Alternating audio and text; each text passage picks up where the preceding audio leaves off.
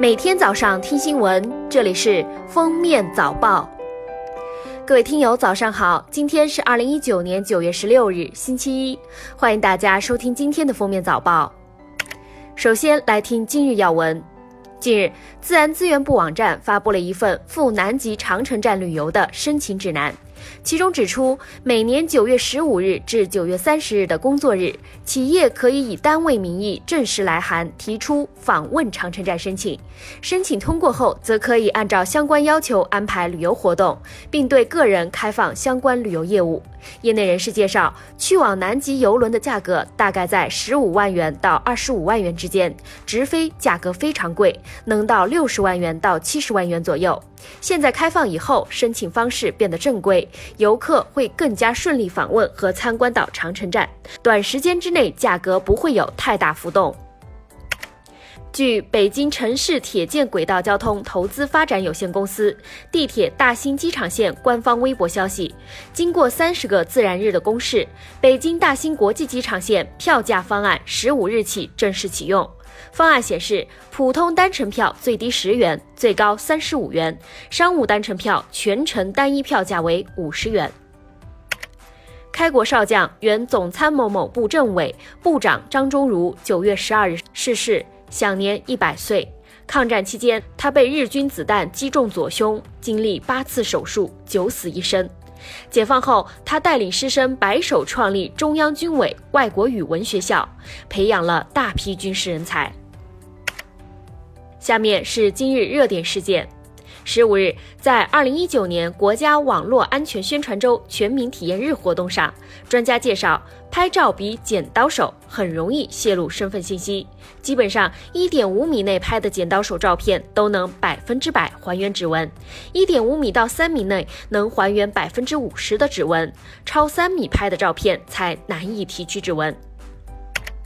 最近，不少私家车上出现了一款萌萌的小黄鸭，安装在后视镜和引擎盖上。然而，这样的装饰不仅存在着不小的安全隐患，还涉嫌违法。交警提醒：行驶过程中不仅会分散其他车辆驾驶员注意力，一旦脱落引发交通事故，车主会负全责。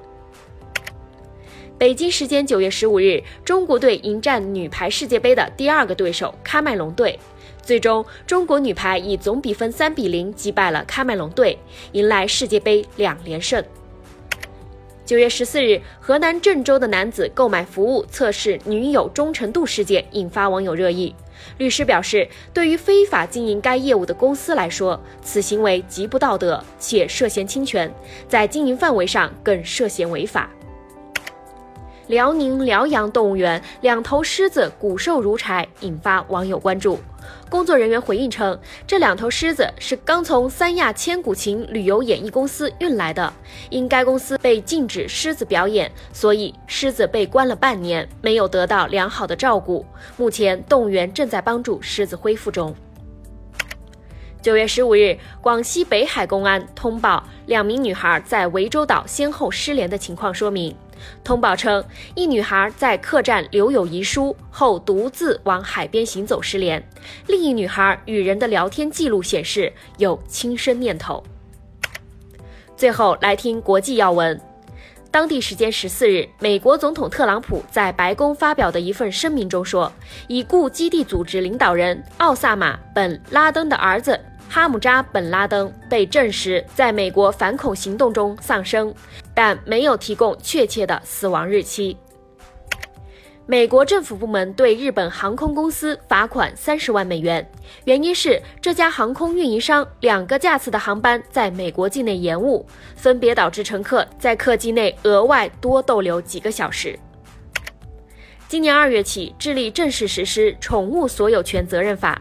要求宠物主人为宠物进行登记备案，并向它们皮下注射米粒大小的微芯片。注射芯片后，宠物的相关信息和主人的联系方式就能通过相关仪器查到了。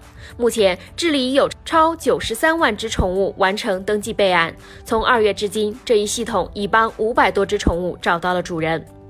感谢收听今天的封面早报，我们明天再见。